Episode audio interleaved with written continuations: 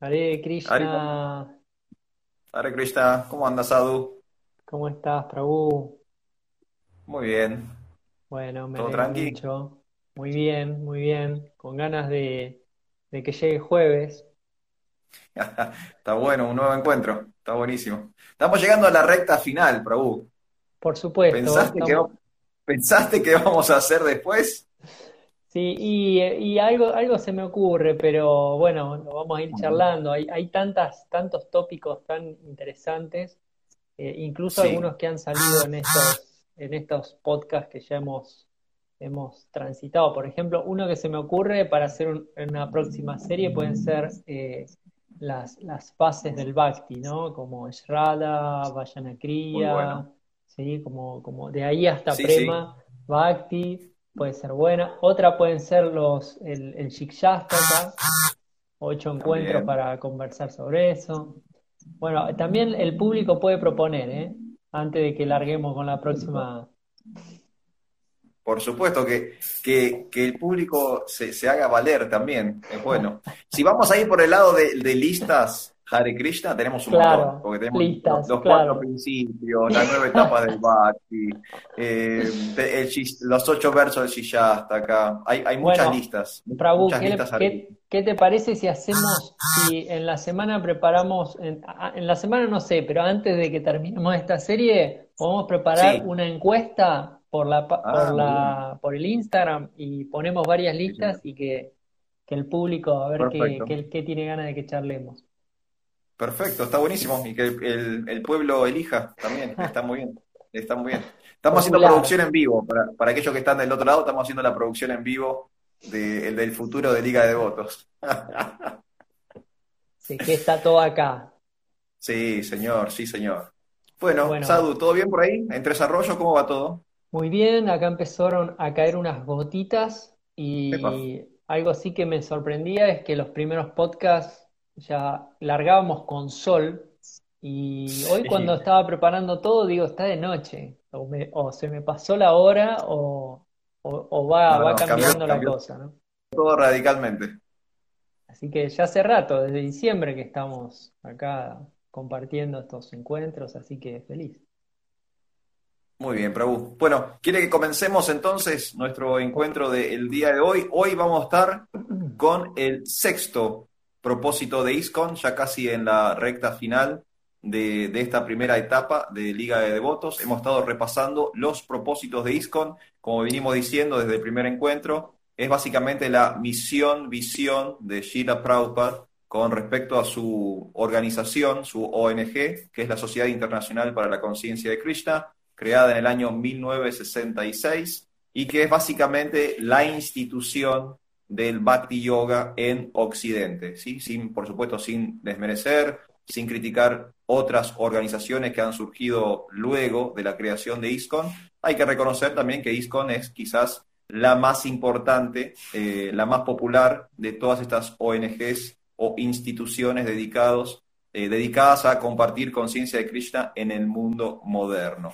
Y esta institución tiene, digamos, sus propósitos, sus metas, sus objetivos, y es lo que venimos compartiendo desde hace ya varios encuentros aquí en este podcast. Así que leo la de hoy, ¿te parece bien, Prabhu? Por favor.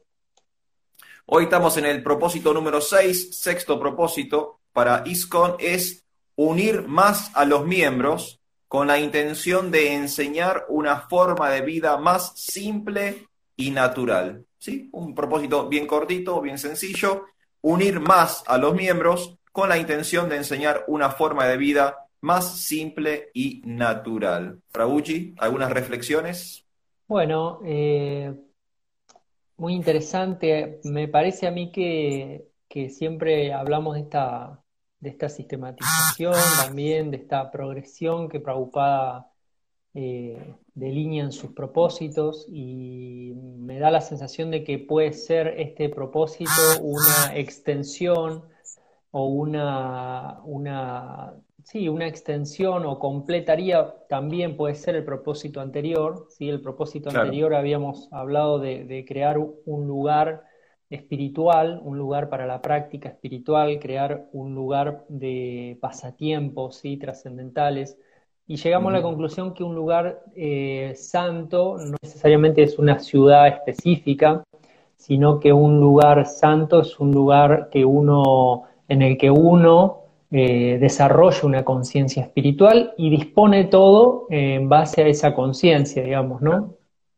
Eh, entonces, y el siguiente, ese era el propósito anterior, ¿no? Y este propósito dice, bueno, eh, seguir, ¿no? Cultivando esa, esa conciencia en comunidad eh, mediante una vida simple y un pensamiento elevado, ¿no? Que Prabhupada ha, traído tanto a colación esa idea, ¿no? Entonces, creo que lo que está hablando en el punto anterior, un poquito lo que hablamos es de generar un espacio acorde a la práctica espiritual, un espacio santo, para, para hacer práctica espiritual. Y ahora como me da la sensación de que, de que Prabhupada hace como, como referencia al estilo de vida Vaishnava, ¿no? Claro. Eh, como, como eso, al estilo de vida, cómo, cómo es la vida de un devoto, y la vida tiene que ser simple y, y, elevada o, o, sofisticada la conciencia, pero simple en lo, en lo externo, ¿no? Eh, eso como a nivel más sutil, ¿no? Y a nivel más práctico también creo que hacía referencia a, esta idea que él tenía de generar eh, espacios agrícolas, espacios eh, así, sí, de vida, este, de vida simple en la naturaleza, y bueno, generar esos espacios autosuficientes para que los devotos pudieran cultivar conciencia de Krishna eh, en, un, en, un, espacio que, que, por ahí, ahí también viene un punto interesante, que es en la bondad, ¿no? Esos espacios en, el campo que tienen mucho que ver con la bondad. Eh, bueno, por ahí, Prabhu, como para empezar a, a, a, desenrollar el ovillo, ¿no? Está muy bien, están muy buenos esos puntos. A mí me llama la atención el comienzo esto de unir más a los miembros, porque Prabhupada ya había tenido un, un propósito, que era el tercer propósito de ISCON, que era el de reunir a los miembros. Y ahora hay que unirlos más todavía, ¿no? Hay que como que, tiene que ser como más, más íntima la relación. Y está bueno, está bueno eso de también entender que hay eh, etapas en los relacionamientos, ¿no? Que a veces eh, en una congregación o en un grupo grande eh, uno forma parte, pertenece, integra, pero después no es que es amigo con todo el mundo o tiene intimidad con todo el mundo, esto creo que pasa en todos lados. Pasaba en el colegio cuando éramos chicos, eh, por ahí estábamos en un aula con 30 personas, pero no éramos 30 amigos, ¿no? Por ahí amigos eran los que se sentaban más cerca de uno o con los que uno jugaba en el recreo. Y después de grande nos pasa igual, ¿no? En, el puesto de trabajo, eh, en la vida misma, ¿no? Uno por ahí interactúa con muchas personas, pero la intimidad la intercambia con menos personas, no, no con el grueso, ¿sí? Y me da, me da, la impresión también que este, este propósito por ahí habla sobre eso, ¿no? De unir más, esta cosa de, de generar vínculos, de generar relaciones, de generar intimidad con los devotos, eh, con los devotos con los que uno tiene afinidad, ¿no? Con los que uno tiene algún tipo de cercanía, con los cuales uno puede compartir y demás. Eh, y me parece que es necesario porque es como un, tejido que se va a armar en nuestra sociedad internacional porque mm, distintos relacionamientos me parece a mí que son más fáciles de quebrar. Por ejemplo, si estamos simplemente unidos por trabajo o, por porque estamos coincidiendo eventualmente en un lugar, eh, esos vínculos suelen quebrarse más rápido, porque si yo renuncio o me echan, entonces, bueno, ya mi compañero de trabajo no lo veo nunca más, o si simplemente estamos coincidiendo en un espacio y el día de mañana tengo otras prioridades y voy a otro lugar, entonces ese relacionamiento también se quiebra. Pero si logramos como amistad o logramos intimidad o logramos tener este vínculo más íntimo, más profundo, entonces independientemente del espacio, del lugar, de los tiempos, eh, seguimos conectados en un sentido, ¿no? Eh, de hecho, a, mí, bueno, me, pasa con vos, Prabhu, estamos alejados, vos estás en Tres Arroyos, yo estoy en Mar del Plata, pero siento que hay como una intimidad, ¿no? Charlamos en la semana, estamos haciendo este servicio juntos, eh, cuando vos podés venir para acá, cuando yo puedo voy para allá, y, está bueno, está bueno poder como, como crear ese, ese tejido extra de vínculo que no tiene que ver con simplemente estamos juntos porque, no sé, como, como dice el dicho, el viento nos amontona, ¿no? Porque por, por alguna razón cósmica, ahora derivamos los dos en el mismo lugar. No, estamos en el mismo lugar, pero además de estar en el mismo lugar, queremos estar más juntos, por así decirlo. Estamos queriendo como unir más eh, nuestro, nuestra, nuestra relación. Y siempre me llamó la atención esto, porque Prabhupada ya habló sobre reunirse y ahora vuelve a hablar más, hay que como unirse más. ¿no? Es como que me parece que está haciendo como también énfasis en esta cuestión de los, de los vínculos. Sí, es, es muy interesante, Prabhu, lo que, lo que traes, porque incluso en el propósito 3 habla de reunir. Y ahora, mientras te escuchaba, ¿no? Digo, bueno, el movimiento de Sankirtana también hablamos de que San es juntos, ¿no? Y entonces esta idea de congregación, esta idea de, de vínculo también, ¿no? La idea también de, de que el yoga es la ciencia de, la, de, de, las relaciones, de los vínculos, el vínculo con Dios y todo esto que, vos traes, Prabhu, de los vínculos, eh, también está muy asentado en nuestra filosofía, ¿no? Esta idea de, de que Dios para nosotros es una persona con la que uno tiene que generar ese vínculo, ¿no?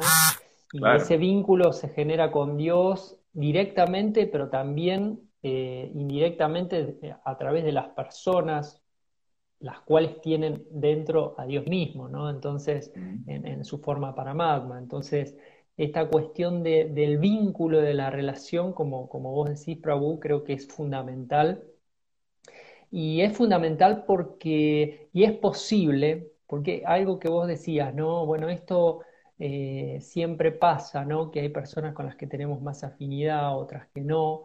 Pero es interesante que si, si, logramos ascender o transitar el camino del Bhakti Yoga eh, y colocando a Krishna siempre como, nuestra prioridad, eh, es mucho más simple, por lo menos la sensación que a mí me da, que si, que si dos personas tienen el mismo objetivo, es mucho más fácil que se vuelvan amigas, ¿no? De hecho, es en, en, principio lo que te acerca esto, ¿no? Del viento nos amontona, por ahí es el objetivo, pero si el objetivo ese lo, lo, compartimos de corazón eh, y no como una competencia, porque creo que ahí es donde no se puede ser amigo, ¿no? Donde vos querés sacar ventaja, donde el otro, ¿no? Que también pasa en el mundo, en el, mundo no, en el, en el mundillo espiritual, quiero decir, ¿no? En, la cotidianidad espiritual.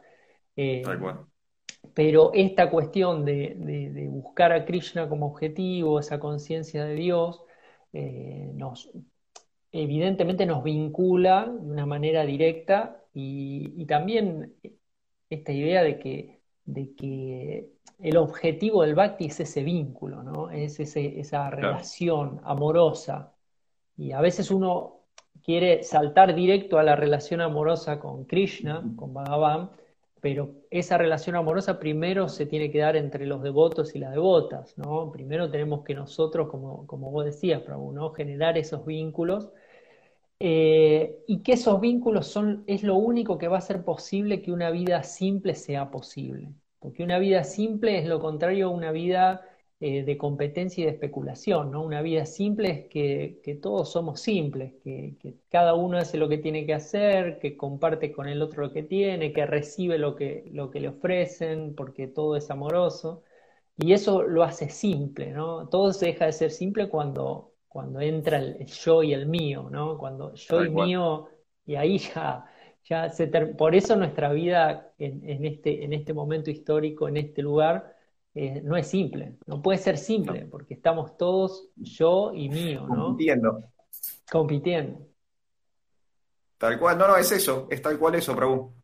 Y de hecho, eh, me acuerdo una vez, eh, hablábamos con, un devoto, me presentaba como muchas, muchos desafíos que tenía con la asociación, con los relacionamientos y demás, y como que su propuesta era una especie como de espiritualidad en soledad, que, es como una especie de, zona de confort para todos nosotros, ¿no? Porque en nuestra casa mm, es buenísima la espiritualidad en casa, claro, no tengo a nadie, no, o sea, no rozo con nadie, no, no interactúo con nadie, hago mi chapa, hago mi adoración, leo y estoy como en una especie de burbuja, ¿no? Es como una burbuja de perfección espiritual. Pero yo lo, que le, lo que yo le comenté en ese momento fue que si no logramos eh, vínculos, o sea, si no logramos tener relacionamientos con los devotos, olvidémonos de ir al mundo espiritual.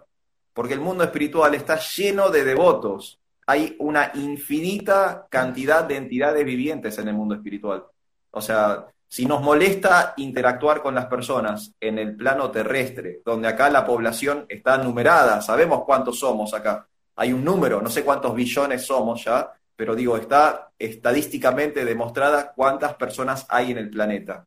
En el mundo espiritual es imposible la estadística, porque es infinita la cantidad de personas que hay en el mundo espiritual. Entonces, si no te puedes llevar con 5, 6, 10 personas en el planeta Tierra, nunca, nunca pienses en ir al mundo espiritual. No, ese no es tu lugar. No, no la vas a pasar bien. No la vas a pasar bien, porque es, vas a tener que interactuar con infinita cantidad de personas. Entonces, eh. esto que vos, lo que vos planteas está buenísimo porque el, ejercicio del sadhusanga es la antesala al mundo espiritual. Si no nos llevamos bien acá entre nosotros, eh, cómo, vamos a poder, ¿cómo vamos a poder sobrevivir en el mundo espiritual? Es imposible. Es, es increíble, sí, recordaba una, una, un devoto que le, le, escribió una carta a Prabhupada planteándole eso, ¿no? Prabhupada, a mí me encanta todo el bhakti, el proceso, la yapa, todo, pero no me gusta estar con los devotos, claro. Y Prabhupada le, le contestó lo que, lo que vos trajiste, Prabhupada. O sea, bueno, olvídate del mundo espiritual porque ahí solo hay devotos. O sea, solo hay devotos, no hay otra cosa, claro. No hay otra cosa. Entonces, eh, sí, es, es interesante. Yo esta cuestión de ISCON es súper interesante reflexionarla porque, porque como toda institución siempre genera, se generan conflictos, obviamente, porque está, está creada, o creada no, pero sí sostenida por, por personas condicionadas, por votos condicionados, como estamos todos. Eh, y eso obviamente genera desacuerdos, eh, genera visiones diferentes, etcétera, ¿no? Y, es interesante porque Prabhupada insistió en que más allá de eso, eh, debíamos todos permanecer como parte de ISKCON, ¿no? Y en principio podría parecer como una especie de dogmatismo, ¿no? Decir, bueno, yo aunque no comparta, tengo que seguir acá, ¿no? Aunque los devotos eh, que están a cargo o los devotos que, que, yo veo, no sé, ¿no? Cada uno sabrá, ¿no? pero he escuchado mucho esta idea de, salirse de ISCO, ¿no? de no ser parte de ISCO. Como, que, es algo imposible porque Prabhupada es ISCON. O sea, si vos estás con Prabhupada, si a vos te gusta lo que dice Prabhupada, sos ISCON, porque Prabhupada, ISCON es la casa de Prabhupada, o sea, es como, ¿no? O sea, pero así todo, em, esta idea me parece súper interesante que traes, Prabhu, de de que los conflictos, eh, que la casa, que ISCON es como una familia, ¿no? Y esto lo dice nuestro, nuestro, nuestro guru, ¿no? Eh, Goswami, él siempre dice esto, ¿no? Eh, es como una familia. Eh, y en toda familia, y lo hemos dicho ya este ejemplo, ¿no? Hay, hay algún tío, algún pariente que, que uno no se banca, o, incluso vos, Arjuna, comentaste, ¿no? Que uno ni conoce y de pronto en la fiesta de fin de año llega y dice cualquier cosa y, todo el mundo se pelea y terminan todos. Eh, pero no deja de ser tu familia y la forma de resolver los conflictos es en familia. ¿no? Eso es súper interesante porque eso preserva, nos preserva como familia, ¿no?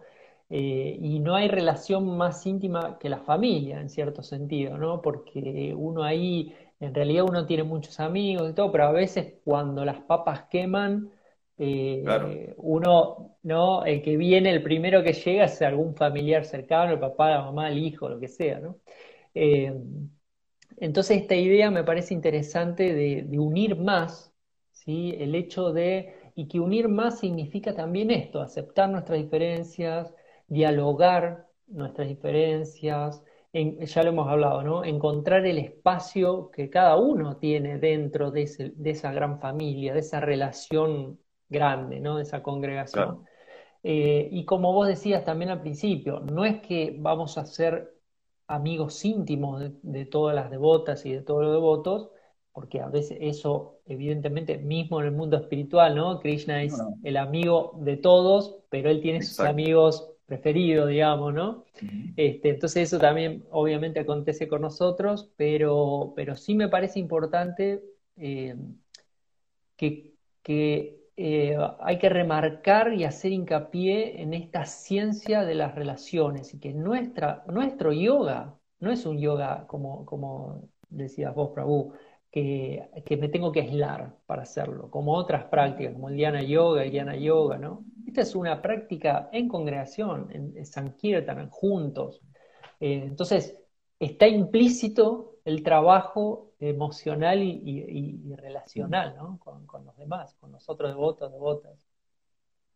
Tal cual, tal cual. Y bueno, y, vuelve, mientras ibas hablando, me iba volviendo a, a, lo principio que decías, que por ahí este es un propósito más del estilo de vida del devoto, ¿no? Acá como que se marca más cuál debería ser el estilo de vida del devoto, esta cuestión de simple y natural, o sea, algo sencillo, algo que no es artificial, ¿no? Que tiene que ver con cómo nosotros vamos a interactuar, cómo vamos a comportarnos, cómo vamos a desarrollarnos, simple y natural. Por supuesto que está toda la cuestión, como Prabhupada también, eh, sobre, sobre todo en los últimos años de su vida, habló mucho de las eh, comunidades rurales, de la vida en el campo, ¿no? Sobre, lo habló siempre, pero digo, sobre el final de su vida como que le dio más énfasis, claramente era el próximo paso que él quería dar, porque en, eso eh, focalizó bastante, sobre todo casi en sus últimas instrucciones, esta idea de ser autosustentables, de que los devotos, como vos decías, vivan en bondad, en contacto con la naturaleza, que tiene que ver también con este estilo de vida simple y natural, ¿no? Nosotros por ahí, la mayoría de nosotros no estamos en esa posición aún, vivimos en ciudades o vivimos en, comunidades urbanas. Entonces nuestro desafío es cómo hacer que nuestro estilo de vida dentro de esta, de esta matrix en la que vivimos eh, también sea simple y natural. Eh, yo veo que a muchos devotos eso es un gran desafío. La vida en la ciudad le resulta como eh, complicada en relación con su espiritualidad. Y veo que otros devotos no, otros devotos como que lo logran resolver y a pesar de tener su trabajo, de a pesar de tener que viajar en colectivo, a pesar de que, no sé, hay smog y hay ruido y un montón de cosas, eh, igual crean su microcosmos espiritual en su casa, en su hogar, con la familia, con la congregación y logran como sobrevivir mejor en ambientes urbanos. Yo personalmente toda mi vida viví en, una ciudad, no me siento como afectado hoy por hoy eh, por, digamos, eh, el embate energético de la ciudad. Yo, gracias a Krishna, tengo mi familia, es consciente de Krishna, mi esposa, tengo mi altar, tengo mis libros, tengo mis amigos, todos son devotos, ¿no? Cada vez que hablo con una persona es Hare Krishna, Hare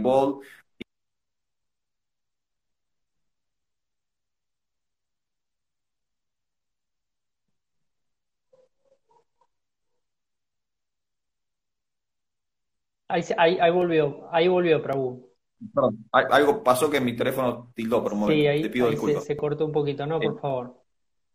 Eh, no, y hablaba de eso, que para algunos devotos la vida en la ciudad es un desafío y, es como que les urge, tienen como la necesidad de salir de las urbes, irse al campo y, como interactuar así a pleno con, con, la bondad del campo, que les hace bien, les hace bien emocionalmente, les hace bien psicológicamente y está buenísimo pero también he visto que otros devotos, y bueno, daba mi ejemplo personal, eh, no me siento yo afectado por la ciudad, como que no, no me agita la mente, no digo que sea una persona más elevada o que soy un yogi increíble, no estoy hablando de eso.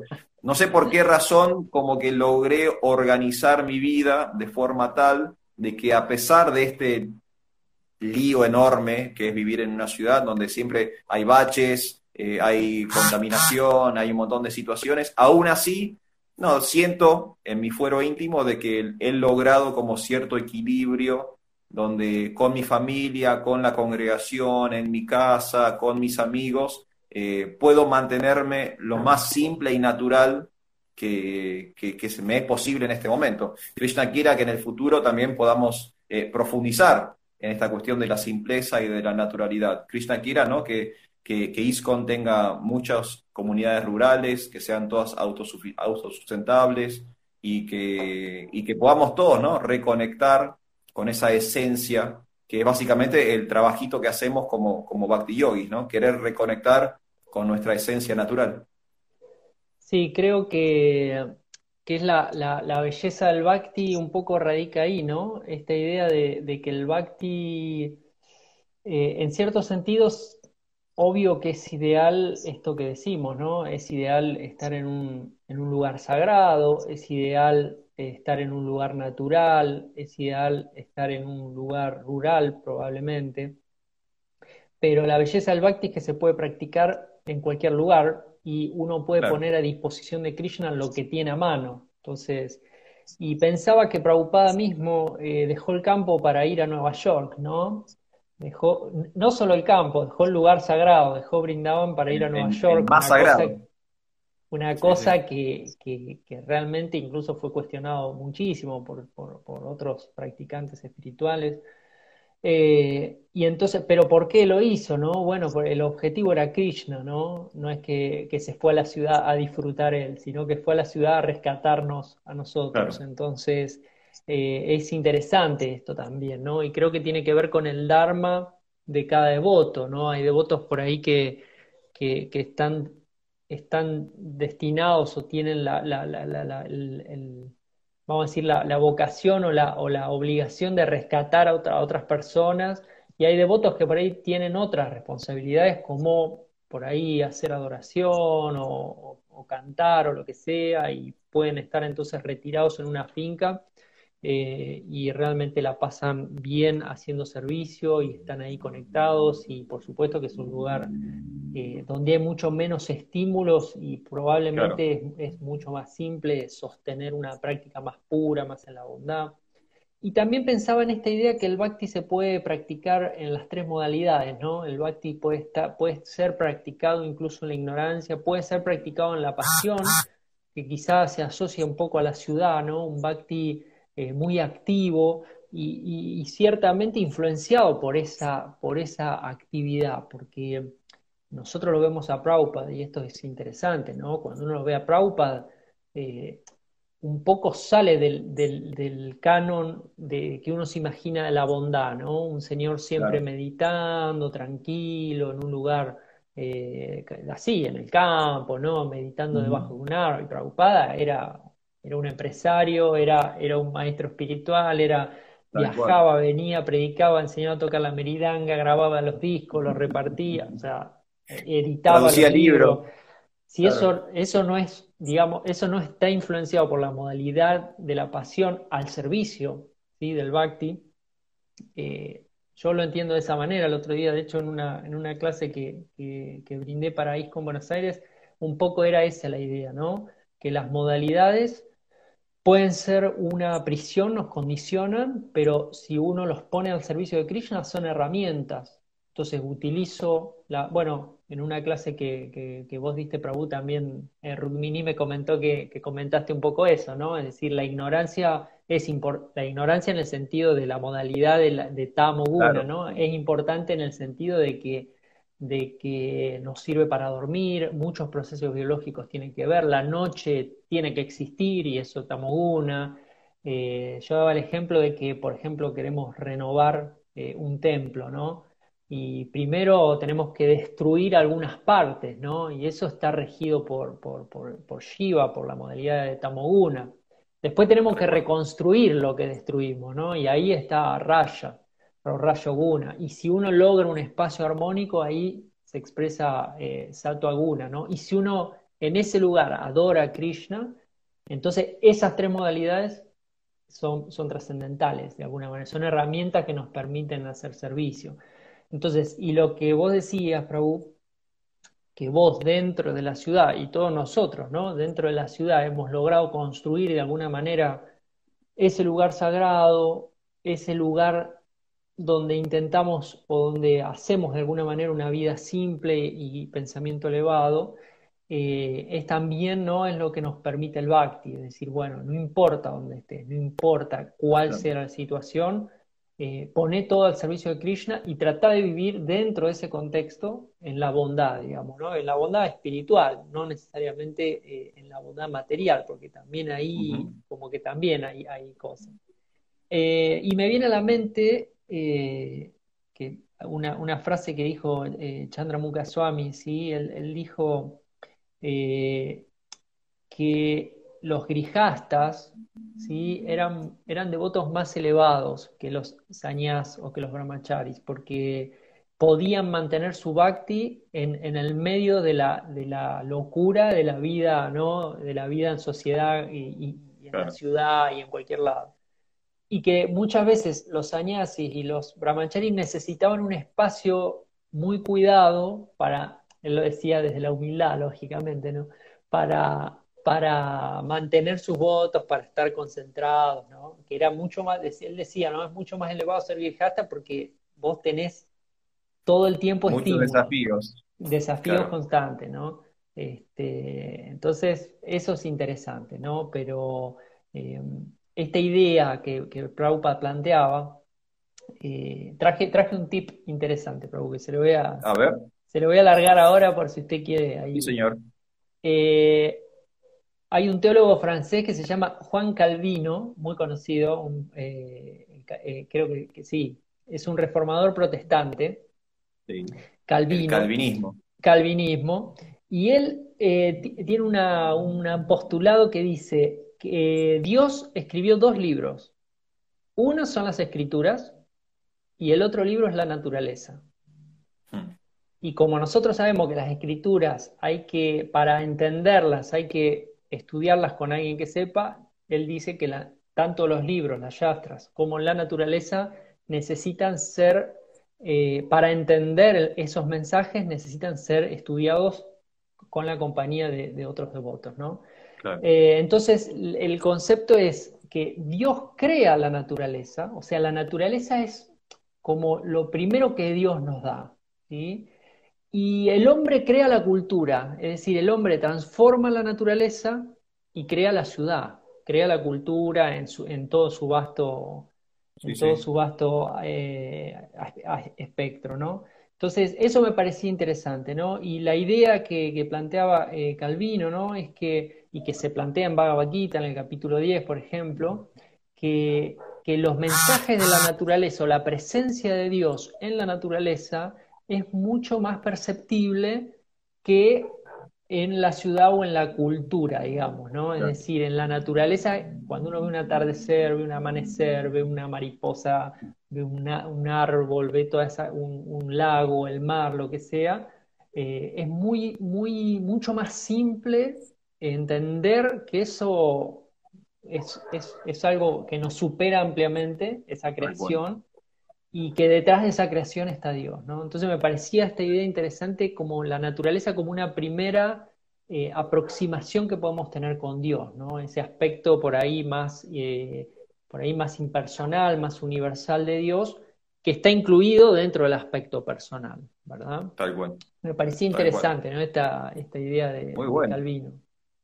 Muy bueno, bueno, y ahí está, ¿no? Ahí también tiene que ver con, con este propósito que estamos hablando, de este de esta, de esta vida simple y natural. También estaba pensando que simple y natural básicamente es el resumen del yama ni yama de, de Patanjali, ¿no? Cuando, cuando Patanjali establece el método del yoga en sus Yoga Sutras, eh, él establece un, sistema de ocho partes, las primeras dos partes, que son como, digamos, el, el aspecto más ético y moral del yoga, yama ni yamas, esta cuestión de como de autocontrol, regulaciones o aceptar cosas y rechazar cosas.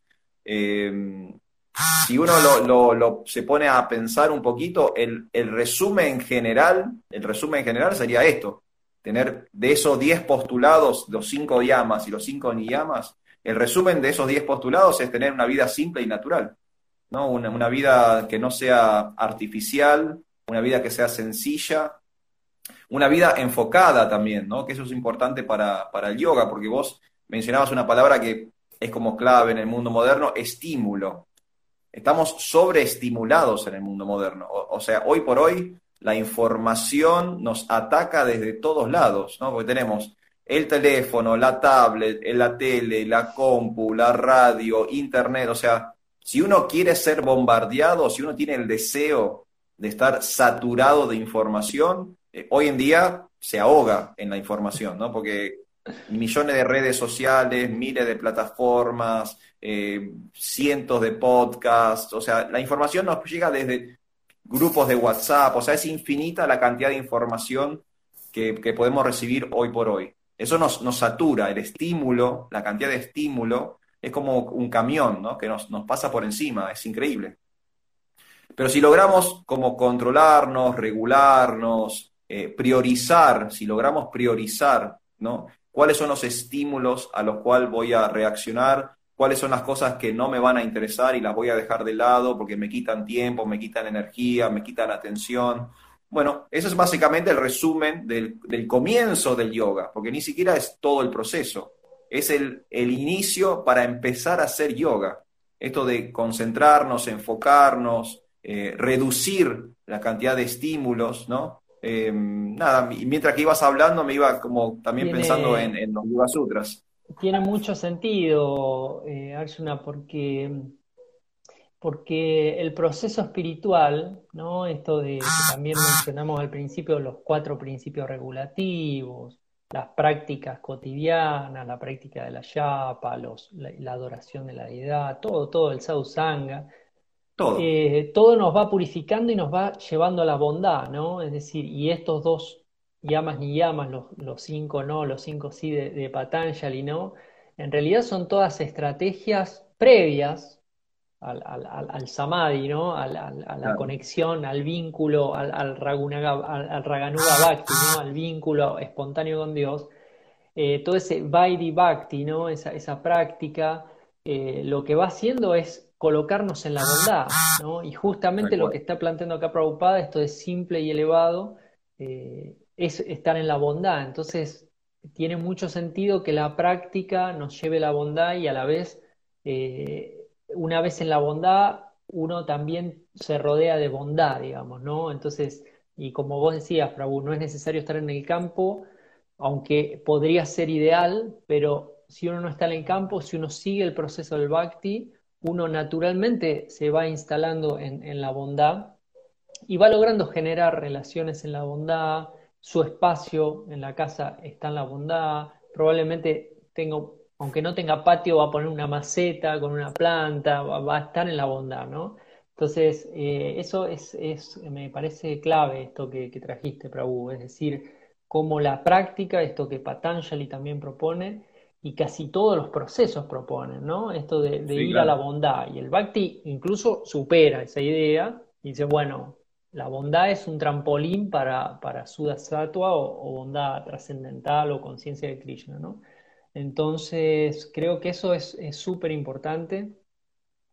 Y, y, me parece que también Prabhupada, de alguna manera, creo que se adelantaba a los tiempos que venían, ¿no? Eh, sí qué sé yo, si la ciudad en, los momentos que él, estuvo acá era un caos, bueno, tendría que, ¿no? uno ver ahora lo que es, y es 10, millones de veces peor eh, en el sentido material hablando, ¿no? Entonces, eh, si antes había estímulos, bueno, ahora los estímulos son millones de veces más potentes y más constantes.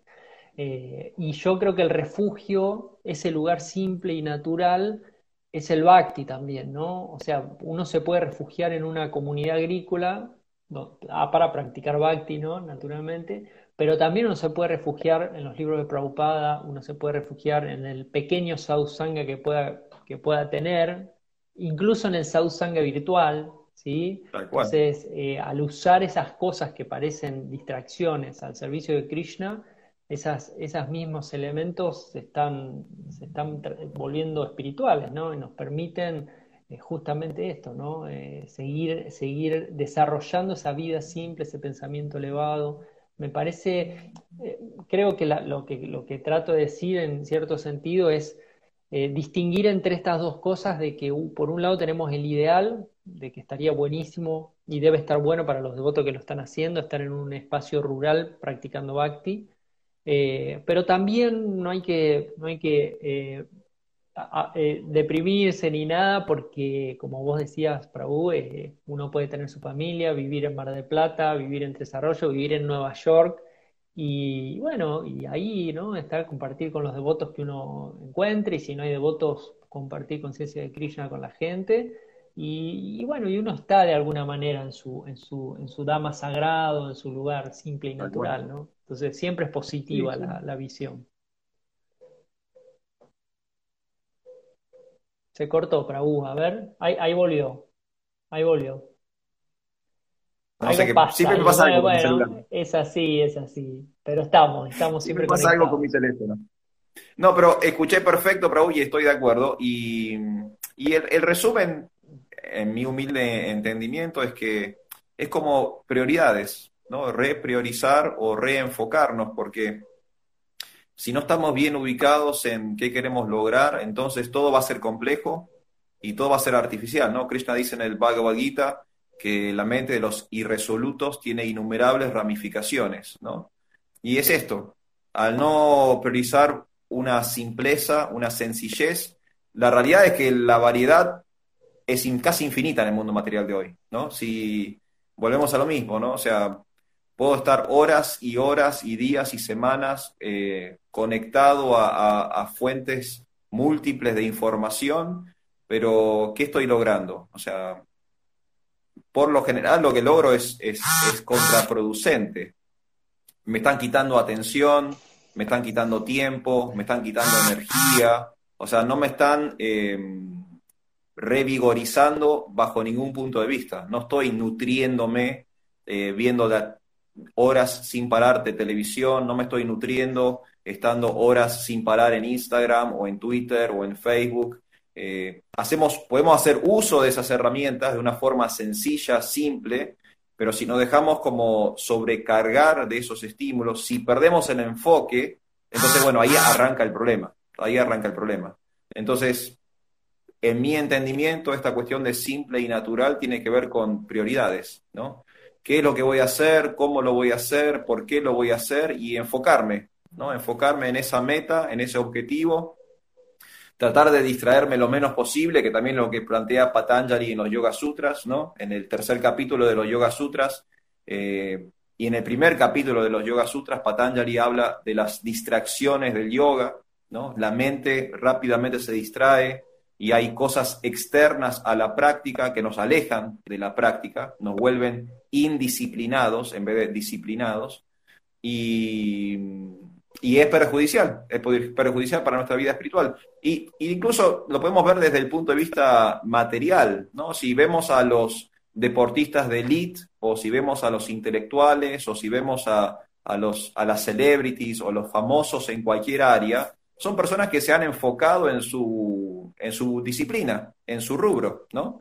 Eh, para jugar en, los Juegos Olímpicos, bueno, ese deportista sí o sí priorizó eh, el deporte la disciplina que ha elegido para, destacarse. O si hay un, no sé, un director de cine o un actor que, es multipremiado y que es eh, galardonado y que es elogiado y que es amado por las masas, y ese, esa persona ha hecho muchos sacrificios, ha dejado de lado un montón de cosas y ha focalizado toda su energía en esa actividad y por, por priorizar eso es que hoy es conocido, famoso, reconocido, etcétera, etcétera bueno, tenemos que hacer como la misma estrategia con nuestra vida espiritual, ¿no? Y eso me parece que a mí que ese enfoque es como la esencia de la simpleza y de la naturalidad. Me parece totalmente así, Prabhu, y, y también pensaba ¿no? en esta idea de, de, las redes, eh, de las distracciones sobre todo, y cómo a veces eh, incluso mismo eh, uno puede pisar el palito en el sentido hasta espiritual, ¿no? De alguna manera, y pensar que, el hecho de estar en las redes constantemente mirando cosas espirituales o, ¿no? recibiendo estímulos espirituales es hacer vida espiritual, ¿no? Eh, que muchas veces nos pasa porque tenemos muchos servicios en redes y demás, pero, pero también esa cuestión de la, de la moderación, ¿no? Que se plantea en Yoga Sutra de Patanjali que ha traído, que trajiste Prabhu varias veces, muy interesante, ¿no? Hacer ese, ese link con, otras filosofías del yoga también, e incluso eh, esta idea de que en el mundo material es lo mismo.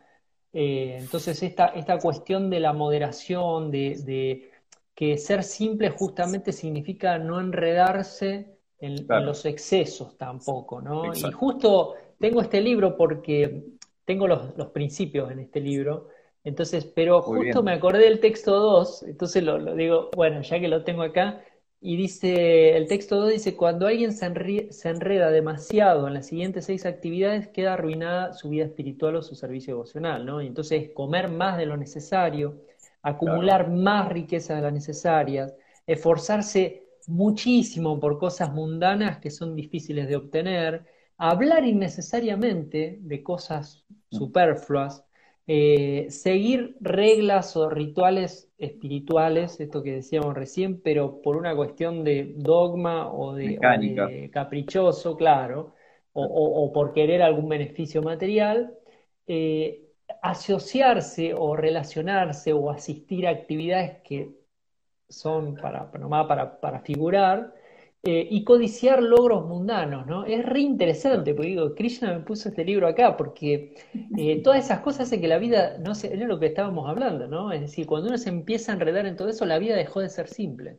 Ahora, si uno come lo justo que necesita, una comida simple ofrecida a Dios, eh, habla sobre cosas que realmente van a, van a aportar luz, ¿no? Van a aportar bienestar, tanto a nosotros como a los demás. Sí, que son provechosas. Son provechosas. Eh, las relaciones, uno, como hemos estado hablando, ¿no? Se asocia con personas que no por un beneficio, ¿no? Me voy a ir a tal lugar porque ahí está no sé quién y si yo logro, no, asociarse por, por el simple hecho de estar cómodo con esa persona, de sentirte bien, de poder hablar cosas que sean positivas, eh, hacer vida espiritual, pero por el, por el objetivo de conectarte espiritualmente con Dios, de, mejorar tu vida espiritual, no esperando un resultado material o lo que sea.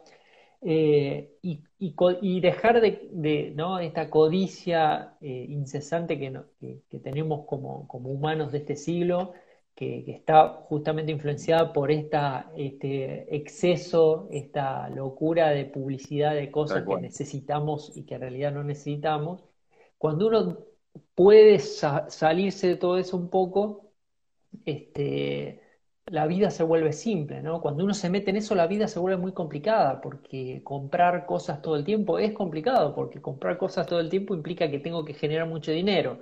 Si tengo mucho, dinero, tengo que mantenerlo y tengo que hacer un gran esfuerzo y cada vez las cosas que quiero además son, son más caras, ¿no? El estilo de vida deja de ser simple rápidamente, ¿no? Y entonces, bueno, por eso la ciudad a veces entraña sus desafíos, pero sabemos muy bien que si uno se mantiene conectado con los devotos, conectado con la literatura, conectado con la meditación, un poco de austeridad hay que hacer, ya lo dijo Patanjali y lo dicen nuestros, nuestros acharyas, un poco de austeridad hay que hacer. A veces uno tiene todavía esos deseos de, enredarse en esas cosas y uno se, enreda además en esas cosas, pero, y ahí por ahí hay que hacer un poquito de austeridad, pero, pero una vez que uno se estabiliza en ese, ¿no? En ese, pasa, pasa ese anarta nibriti, ¿no? Un poco, un poco, aunque sea, este, y se estabiliza un poco en, la práctica, ¿no? Y su fe se, estabiliza, entonces es posible vivir en la ciudad eh, y vivir dentro de esa, de esa matrix, de esa locura, eh, sirviendo a Krishna, ¿no? En una, de una manera simple, elevada. Así que me parece, bueno, justo acá eh, trajimos Upa de Amrita. Muy bueno, muy bueno. Bueno, ahí está, Upa de Amrita, ahí está todo ahí. Y, bueno, coincide con el verso del Bhagavad Gita, ¿no? Krishna también en el Bhagavad Gita le aconseja a Arjuna no dormir de más, ni dormir de menos, no comer de más, ni comer de menos, ¿no? Esta mesura, esta moderación que es necesaria, que sin, sin eso, sin ese equilibrio no hay yoga. El yoga solo es posible en el en equilibrio. No, no hay yoga en el desequilibrio, ¿no? En el, en, el, en el caos, ¿no? En todo eso, no, tiene que haber equilibrio. En ese equilibrio, en esa sencillez y en esa naturalidad, bueno, podemos desarrollar vida espiritual plena, eh, estando donde estemos y haciendo lo que hagamos. Tal cual, Prabhu. Me parece Muy, muy bueno y también me parece, como, como vos dijiste, Prabhu, también dejar el, el, puntapié o la, la, la, la, abierta la posibilidad que en el futuro como, como de hecho incluso en, el, en, en personas totalmente involucradas al mundo material específicamente, también se está dando esta idea de crear fincas, crear espacios donde uno pueda hacer una alimentación saludable, vivir en la bondad, digamos, ¿no? Que eso ya es positivo. Y nosotros como congregación, de hecho, hay alrededor del mundo hay muchas, muchas fincas, muchos lugares donde se practica bhakti en una forma natural, en, lugares este, eh, rurales y demás. Eh, bueno, quizá en el futuro, como, como vos decías, de hecho Mar del Plata tiene su propia, su propio espacio. Sí, aquí en, en Sierra de los Padres tenemos un grupo de devotos, varias familias que ya desde hace varios años están desarrollando esto en la práctica, ¿no? De, vivir al pie de unas sierras, eh, en el campo, natural, generar relaciones sanas entre esa congregación, armar sus programas, alimentarse de una forma eh, completamente natural, holística. Y tiene que ser un objetivo, un objetivo de vida, ¿no? Para, para todos nosotros, de a poquito ir este, como sacando, desatándonos, desatándonos de todas las, de las cosas que a veces tenemos y no necesitamos. Totalmente. Y que entraña cierto desafío para el, para, el, para el personaje o el hombre y la mujer de la ciudad, ¿no? El hecho, hemos hablado, ¿no? De pronto estar en, en, una finca, uno ¿no? se imagina que es todo, todo hermoso, que es hermoso, pero requiere cierto, ¿no? De pronto la pala, el rastrillo, los animales, ¿no? El frío, el coso a la mañana, bueno, estamos también eh, acostumbrados a un contexto que, a veces eh, también requiere un entrenamiento, ¿no? De alguna manera. Exacto, exacto. Bueno, Prabhuji, te cuento que acá de este lado, no sé si los dos estamos viendo los mismos mensajes, pero de acá de este lado hay un saludo que yo quiero eh, hacer público, que es de nuestro muy buen amigo Vanamali un devoto ah. desde, desde México. Él tiene también un podcast muy interesante llamado Hablemos de Bhakti. ¿sí? Si alguno nunca se enteró de, de, este podcast, búsquenlo en las redes. Hablemos de Bhakti. También es un podcast espiritual. Así que, Vanamani Prabhu, un saludo para usted. Saludos, Prabhu. Muy buen programa, sí, sí.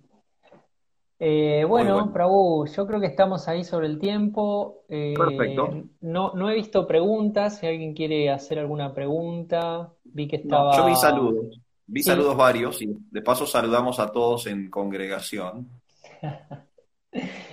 muchas personas se han ido sumando. Sé que Marcelo arrancó, nos acompaña desde temprano. Eh, a ver si puedo ver acá quién más está.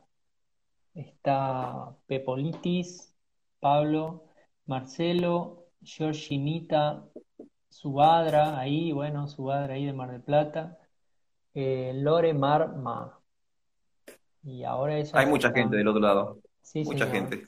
Y bueno, hemos, compartido otra. ¿Quieres repetir el, ¿querés repetir el, Eso. el propósito?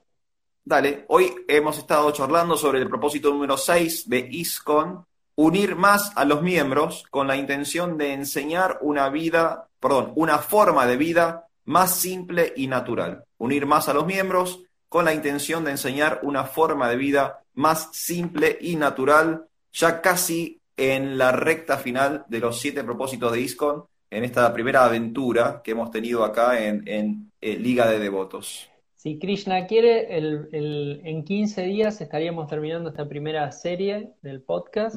Y bueno, vuelvo, volvemos a decir que vamos a hacer una encuesta para, para ver si nos guían en el próximo, en la próxima temática a conversar. Vamos a elegir nosotros algunos tópicos y lo vamos a, lo vamos a, encuestar, a ver qué, qué opina el, público de qué sería más atractivo para, para conversar. Eh, ¿puede, ¿puede decir dónde nos encuentran como para despedirnos? Sí, con esa información. Claro que sí, claro que sí. Liga de Devotos se encuentra en varios lugares. Nos encuentran en Google Podcast, que es la plataforma de podcast de, Google, de la plataforma Google. Estamos en Spotify, que es básicamente el, la meca de todos los eh, podcasts habido y por haber. Mucha gente obviamente usa Spotify, Spotify para escuchar cosas. Bueno, también estamos en Spotify, estamos en eh, YouTube Estamos en Facebook y estamos en esta cuenta de Instagram. Si tienen dudas o no saben cómo ubicarse, pongan Liga de Devotos Podcast en Google y seguramente alguna de estas plataformas les va a aparecer. Bueno, muchísimas gracias entonces a la audiencia y muchísimas gracias eh, a vos, Prabhu, por siempre estar eh, generando este, este espacio y, pudiendo hacer este servicio juntos que es tan, tan lindo y tan nutritivo para, para todos. Muy bueno, muy bueno, Prabhu. Te mando un saludo grande, un abrazo y nos vemos en 15 días para hacer el final de esta primera serie. Si Dios quiere. Hare Krishna. Haribol. Ahí, ah, pasé los saludos ahora. Epa, epa, Prabhu. Bueno, bueno, ah, justo todavía no puedo salir, así que podemos mencionarlo. Acá estoy, mira, tengo a Lore, está saludando desde Chapadmalal, acá en Mar del Plata. Muy bien, saludos a Chapadmalal y Giorgi, muchas gracias por el servicio que brindan. Buenas noches, Giorgi desde Capital Federal también. Bueno, muchas gracias y Así que a último momento aparecieron los saludos. Ahora sí, nos despedimos. Haribol. Buenas noches, Hare Krishna. Hare Krishna.